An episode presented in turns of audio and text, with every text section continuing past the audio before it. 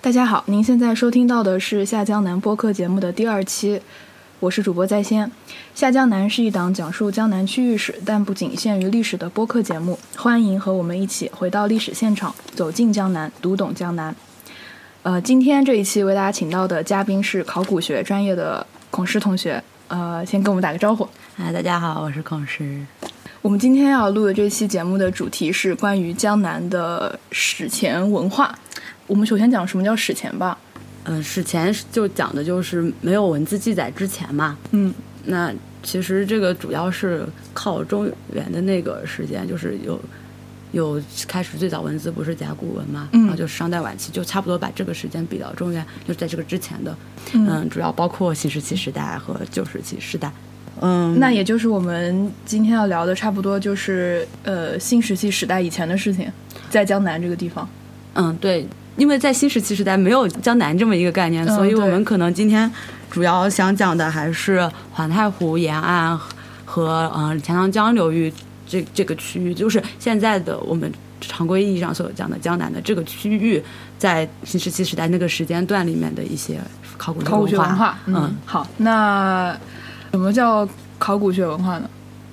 呃，一般我们常规的讲的话，就是一群人在某一个地方，然后共享共同的一些生活习惯，然后产生出来的一群物质文化。因为从考古学上来讲的话，尤其是在史前，我们现在能看到的只是当时的人们留下来的一些遗物，并通过这些物来反推当时的人。所以从考古学上讲的话，一个文化还主要是它这个，还是主要是由一群器物来定义的，这样子。嗯，在江南地区，我们可能都会或多或少的听说过一些比较有名的考古学文化，比如说良渚啊，比如说松泽啊，马家浜啊。那这这些文化之间是不是有一个嗯前后继承的关系？就说在环太湖地区的话，目前来说能追到追到比较早的那个考古学文化就是马家浜文化，但其它其实已经进入了新石器时代的中期了。这个时候，马家浜文化在哪里啊？哪遗址在哪里？现在马家浜的遗址还挺多的，已经挖了挺多处的。嗯嗯，到马家浜遗址，嗯因为考古学文化的命名的话是，我们通常是以它首次发现的典型遗址来命名的。嗯也就是说，马家浜遗址这呃马家浜文化，首先最早发现的那个典型的遗址是在马家浜，嗯也就是在嘉兴。嗯但但是实际上，马家浜文化的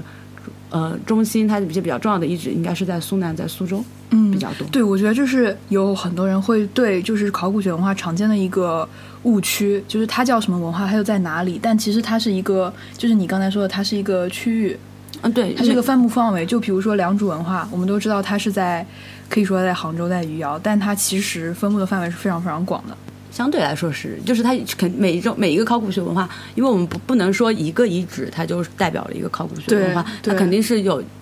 若干个遗址对之对间，对它们有对一个对共同的对特征嘛，所以它对肯定也是有对，就是一考个古学文化不分等于分只范围是的一个遗址这样。嗯。嗯，所以继续说马家浜。嗯我觉得还是要先讲一下，就是中国的新石器时代的那个考古学的一个大概，我们现在对的对一个先有一个大格背景对大的一个格局吧好。在很长的一段时间里面，其实中国考古学就是新石器时代考古学家在做的一件事情，就是要建立一个中国新石器时代考文化的一个谱系，或者说是区系类型，也就是我这个地方。嗯，有哪些文化，然后他们之间的关系是什么？不同的文化的分布范围啊、年代啊这些的，嗯，经过这么多年，就是考考古学工作者，就是前辈们的努力吧，就大概建立了一个叫区系年表的这么一个东西。这个最早是由苏秉琦先生提出来的。苏秉琦先生的话，就把在他的区系类型的理论下，就把那个考古学文化，中国境内的考古学主要的一些考古学文化分成了六个大的区域。然后我们讲的今天江南的这个区域的话，就主要是在环太湖为中心的东南沿海地区嘛。根据现在的考现有的考古学资料的话，从新石器时代中期往后，已经能够建立起一个比较完整的一个序列了。嗯，就那那你说，就是现在考古学的区系的这分类都是建立在苏秉琦提出的这个这个理论之上，就是那有没有对他理论比较大的这种修正？应该说苏先苏先生的这个说法影响比较大吧，但是，嗯，因为现在的那个不断的有新资料出来，其实也是整个在不断的丰富发展之中。但是先前做的工作就是在这里面填空，嗯就把这些一个个都填上去。嗯现在的话，可能更注重就是这些交界的地方的一些工作，哦现在就是讲他们的联系。嗯，那我们我们今天要讲的，在史前就是这个环太湖为中心的区域。就是它分大区的话，就是一个以环太湖中为中心的东南沿海地区嘛。一部对，分这个范围是比较广，因为呃，宁镇和包括嗯、呃宁绍的话都是划在里面，但是我们讲的可能是更狭义上的环太湖。哎，就是环太湖流域和钱塘江流域吧，嗯，但它其实跟今天的江南不是一个概念。就是只是说史前我们没有江南这个对说对法。对，嗯，对嗯，那就讲先简单给大家理一下这个嗯考古学嗯嗯文化发展的序列吧。好好好，嗯，就最最早的就就是马家浜文化，然后它大概是距今七千年到六千年的样子，嗯然后到松泽文化就是距今六千年到五千三百年，然后接下来是呃梁祝文化是距今五千三百年到四千四千三百年的样子吧，然后接下来是前山样文化。广福林文化这这几个文化就相对比较短一点，然后在后面到马桥文化的话，就是到已经到中原的那个青铜青铜时代了。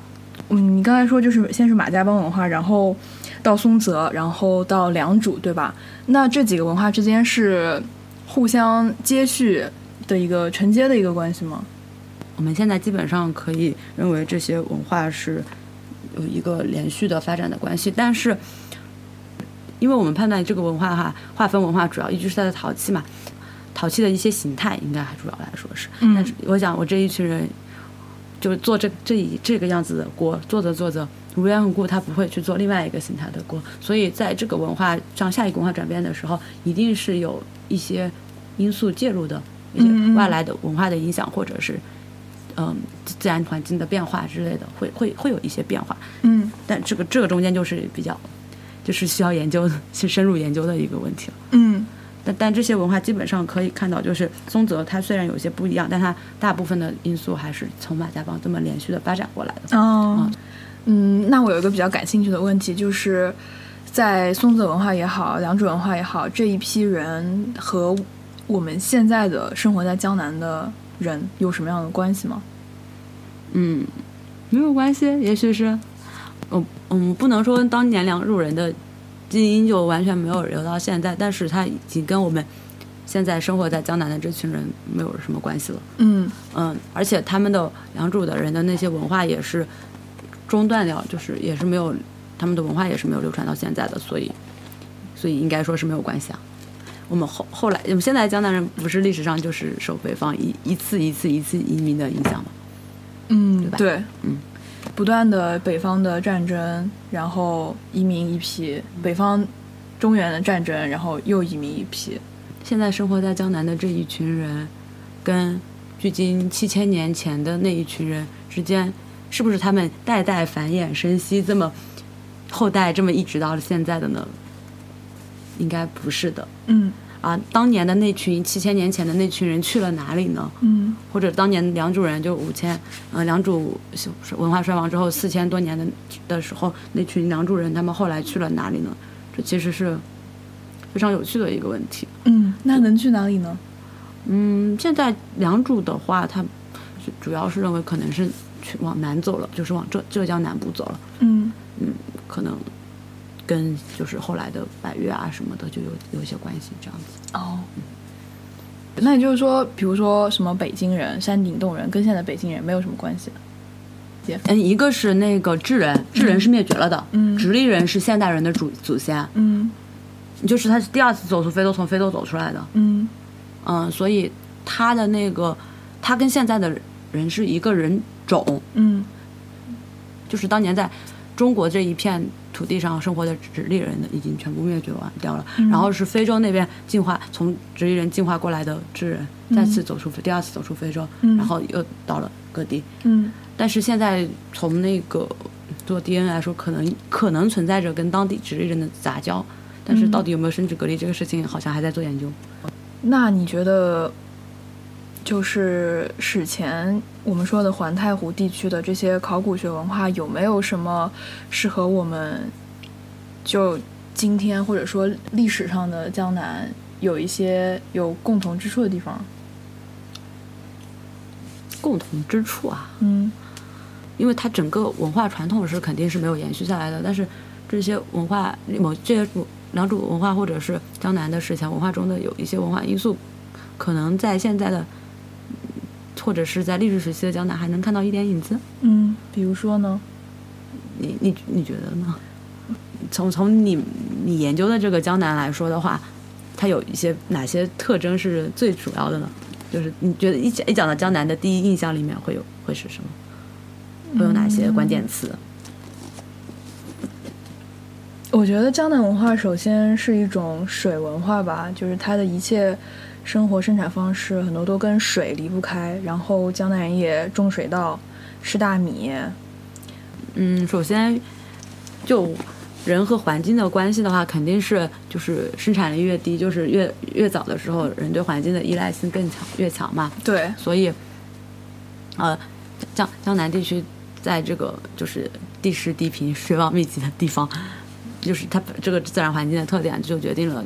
不管是史前还是历史时期，它人们的生生活肯定跟水有非常重要的关系。嗯这点应该在史前是更加突出的。嗯嗯，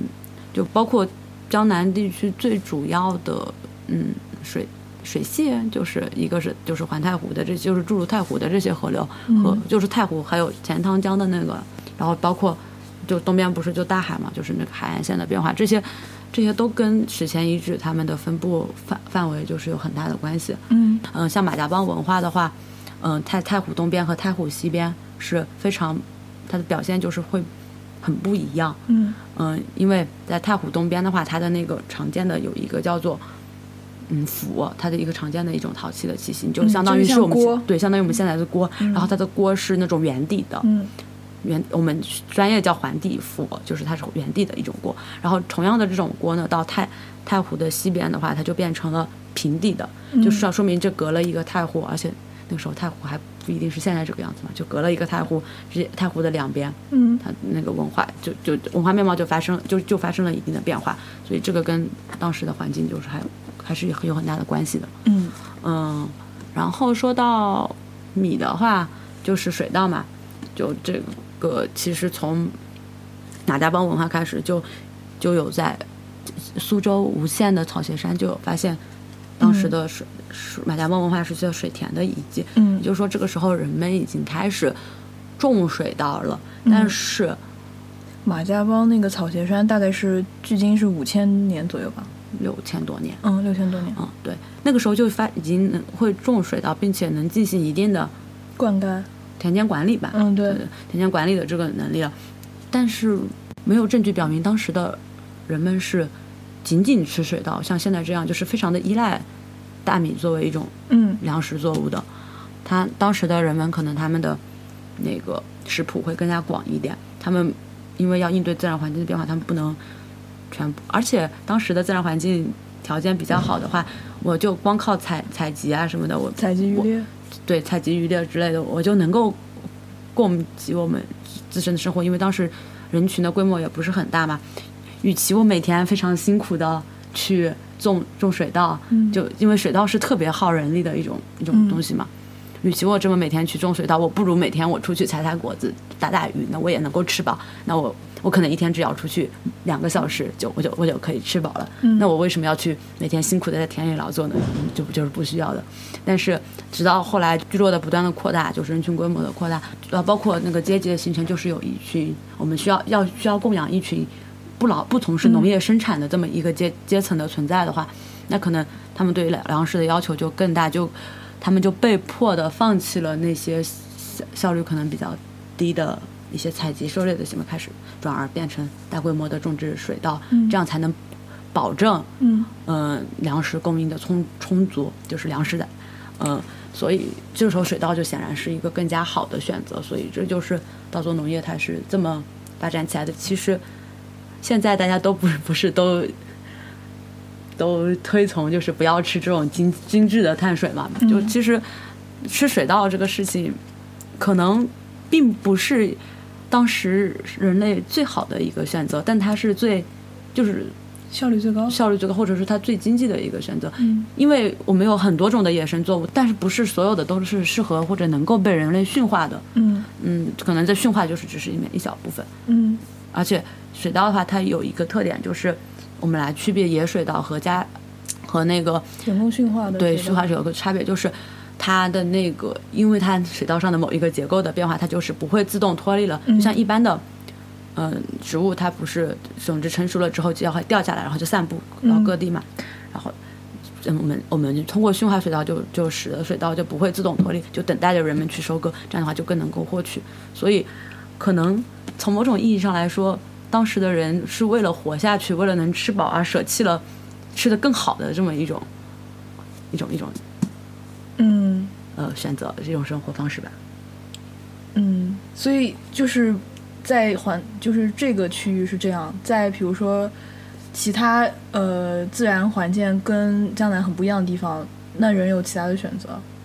嗯，对。但是我我觉得从农业的产生来说，整体都是一个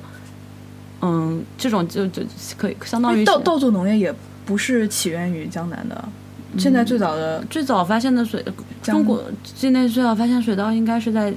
江西吧？江西，嗯，但是我觉得，我觉得农农业的发展，就是尤其是集相对集约的这种农业的发展，很大程度上来说都是迫于压力，我是这么觉得。嗯当然，这个关于农业起源的话，就是一个很考古学研究很重要的一个课题啊。对有很多也有很多不同的假说，这这个只是其中的一种吧。嗯所以江南这个地方，它虽然可能可能最早水水稻的驯化不是出现在在这里，但是它确实是经历了一个就是水稻的大规模的种植的，以从可能是我们食谱中的一项选择，到它这个成分越来越大，越来越大，嗯这个过程可在江南应该是能够看得到的。就包括良渚的话，它这这两年不是发现就有规模非常大的粮仓嘛，就能形成这么大的粮食的储存的话，就说明当时已经是投入了非常多的劳动力啊，包括呃很多工具，我们现在发现了很多石器就是农具嘛，嗯就当时农具就会去进行那个农业的生产这样子。嗯。那你要这么说的话，我觉得水稻是在江南这个地方从史前到历史时期一直有延续的。嗯，江南的水稻种植到六朝又有很大的发展，然后到了唐代，尤其是到了明清，所以，所以这这也可以算是史前文化给江南留下的一点遗产吧。嗯，稻作文化、嗯稻作文明啊。而且就明清这段时间来说的话，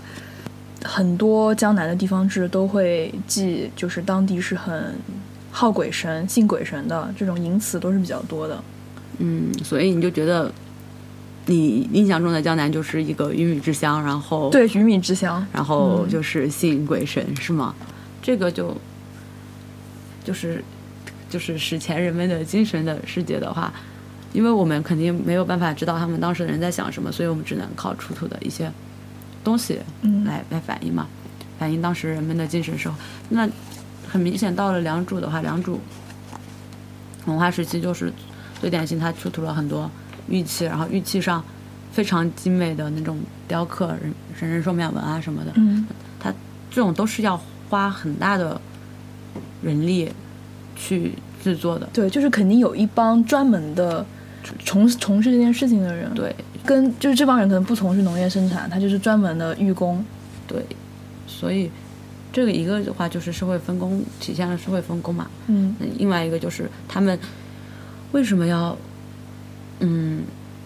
嗯投入这么大的人力物力来来这个，就跟他们的那种信仰就会有一定的关系，他们肯定是觉得这个东西会对他们有什么帮助，帮助。因为农农业生产当时还是受自然环境的影响很大嘛，嗯嗯，有一种说法就是良良渚遗址的衰落，就是我们之所以会在良渚遗址发现这么多精美的玉器，不一定是良渚文化非常兴盛的一个表现，而是说到到了那个时期，良渚的时文化那个那个阶段的话，它的气候开始变化，就嗯出现了一些当时的人解释不了的一些东西，他们就会感到非常害怕，就想求助于神、鬼神这些东西，所以他们就做了这么多加倍的对投入。去他们的观念里面就是啊，我们要去求祈求上天，我们要去祈求祈求神神人的保护。对对对对然后对他们就花了更多的更大的精力来做这些东西，然后再进行祭祀，这样反而又更加的就恶性循环嘛，嗯就又削弱了他们当时应对自自然灾害的那个能力，所以就导致他后来这个文化因为这个取向的问题，就导致了这个文化的衰落，嗯，或者说对这个遗址的衰落。你说这个让我想到就是玛雅文文玛雅文明，呃，具体来说应该是阿兹特克文明吧，就是他们也是，就是当你说气候出现这种异常的时候，他们农业生产衰落了，他们就会更加的频繁密集的举行这些祭祀的活动，然后他们的祭祀也是也是这样的，但这个如果如果要那个，因为当时没有文字的记录，我们不知道就是啊，今天嗯、呃今年这个欠收了，所以跟这一批嗯什么东西能够对应起来。如果这个要能做到的话，可能要通过气候古气候的研究，如果能更精细化啊或者是怎么样，嗯跟跟跟这个考古学以及现象能对应起来的话，才能真正的解释这个问题。现在这种只算是一种一种一种可能吧，一种假设吧，嗯。也是这个逻辑也是能够解释通的嘛。嗯，对。那这些就是两种文化的预期中，就是有就是对那个神人兽面纹不是有不同的解读嘛？有的人认为这种纹饰就是统治阶级用来，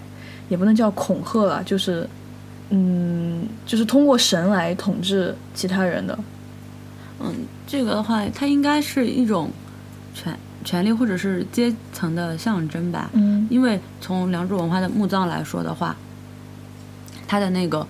中型、小型的，嗯，小型的墓葬的话，就几乎不出玉器。嗯然后像它中型的墓葬可能会出一些玉串珠啊，就是那种装饰性的玉器。嗯但是只只有到那个反山瑶山那种大墓，它就是出大量的出，就是非常非常多的玉器。嗯嗯，这个这个就能看出来当时的那个阶层的区别，嗯，这样子。对，而且不同乐器玉器的种类也是能看出它的等级的，对吧？对，因为像对，那种或者玉钺或者是玉琮之类的这些这些玉器，嗯，是代表礼仪性的用玉嘛，相当于嗯是，所以它的等级会更高一点。嗯，呃，那如果我们想要看到这些江南的这些不同考古学文化的遗物，我们最方便的办法当然就是去博物馆的展厅去看了。但是我不知道会不会很多人有跟我一样的困扰，啊就是在基本上很多博物馆都会有一个史前的区域，但是像我们这种没有专业知识的观众，一走进去就会觉得非常摸不着头脑。那你要不要来跟我们说一下这个如何走进博物馆的史前展厅？嗯，首先，首先你作为一个专业的，嗯、学这个专业的，你去博物馆看史前时候是是怎么样去看的呢？我觉得我就是我觉得一般的普通人去看的话，他不需要像我我这样看吧，因为我看的话，可能更多的是关心呃这个地方它有什么文化，然后每个文化它的东西长什么样子，然后我会去想它。这周边，它跟周周边的都有什么关系？这样子，但是这个是肯定是需要一定的那个知识积累的。嗯然后我觉得大部分的人可能就是没有这样的知识背景，所以嗯、呃可能普通人看这个事前的展厅确实是会感觉到比较的无聊，然后可能跟我看到的话会不太一样，而且我也不推荐大家 就是这么看。嗯嗯、我觉得作为就是普通的就考古学有一个非常我们有一个非常重要的观念，就是要透物见人嘛。嗯我觉得博物馆它展示的就是只是一件一件一件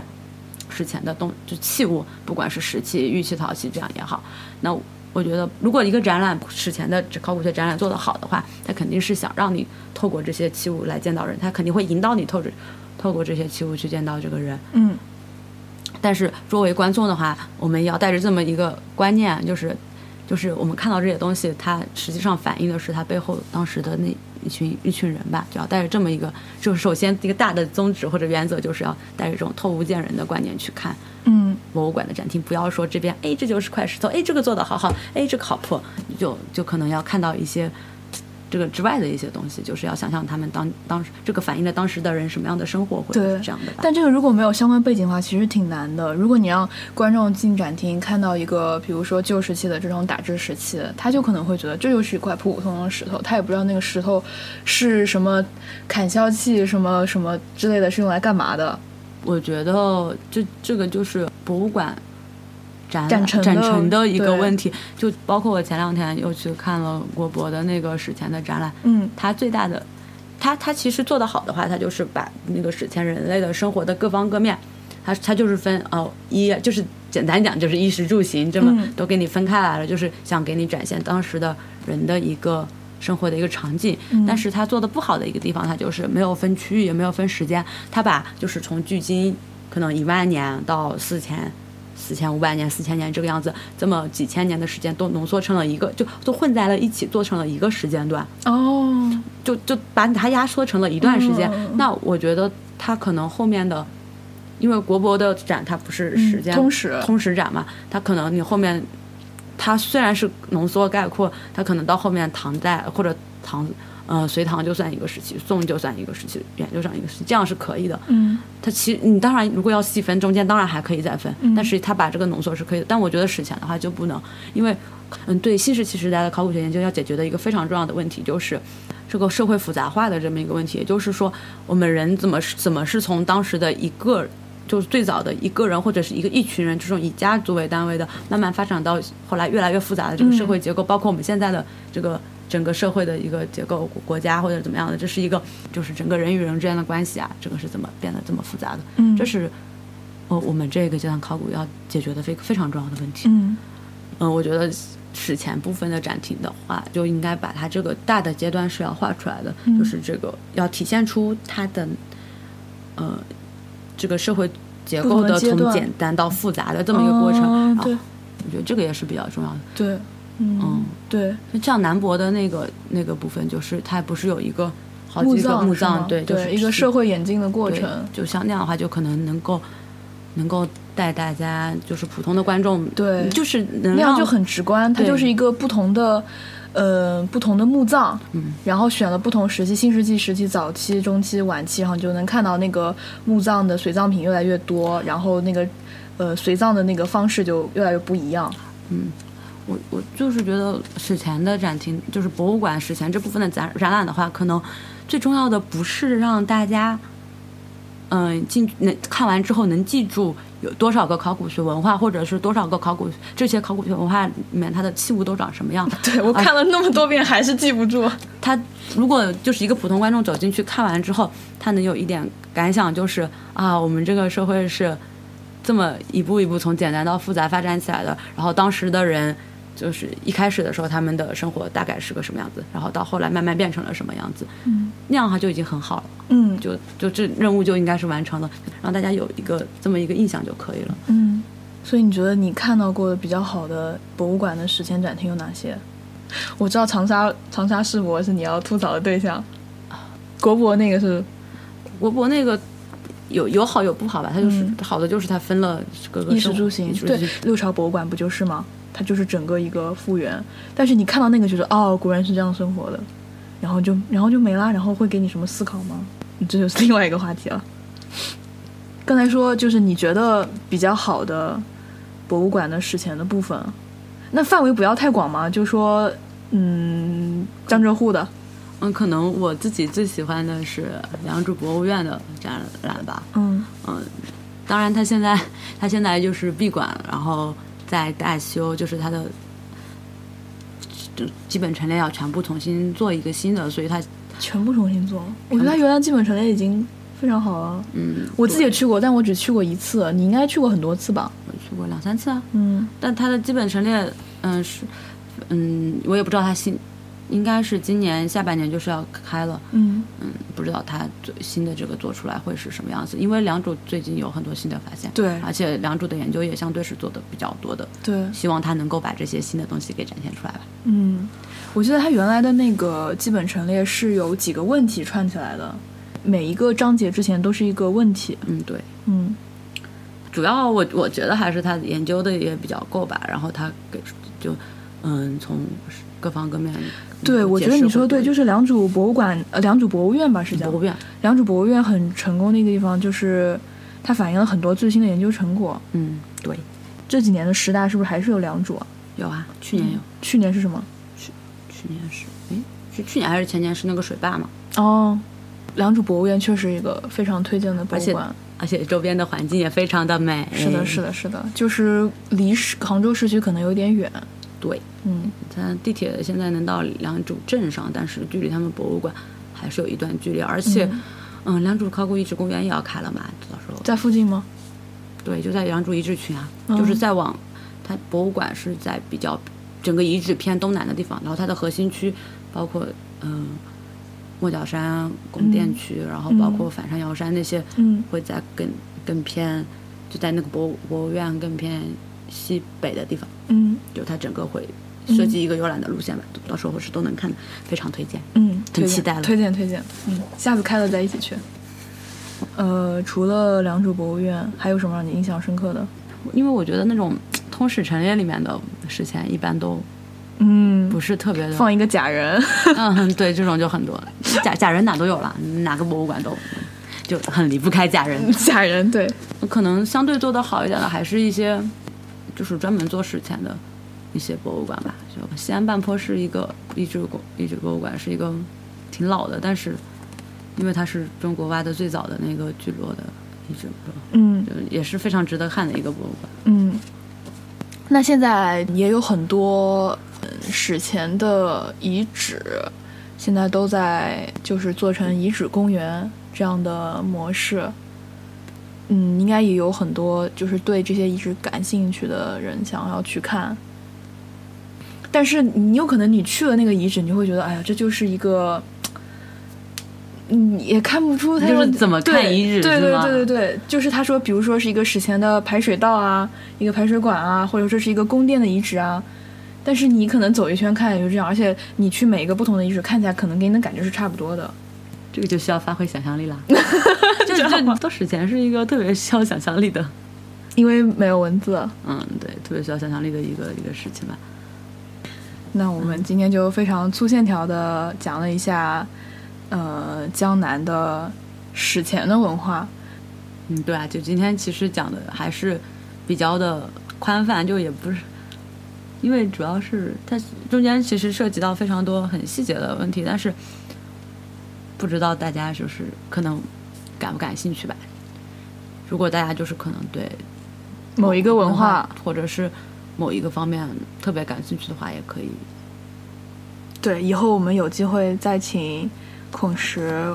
再给我们详细的讲一讲一个具体的考古学文化。嗯、那那今天这期节目就录到这里，感谢嘉宾孔石，嗯、下期再见。再见。而且我记得，就是它有的，比如说某些玉器的用途啊什么的，它会给你提供不止一个说法，就是现代学界有哪些哪些说法。就关于这个是不是祖祖先的这个问题嘛，嗯我我觉得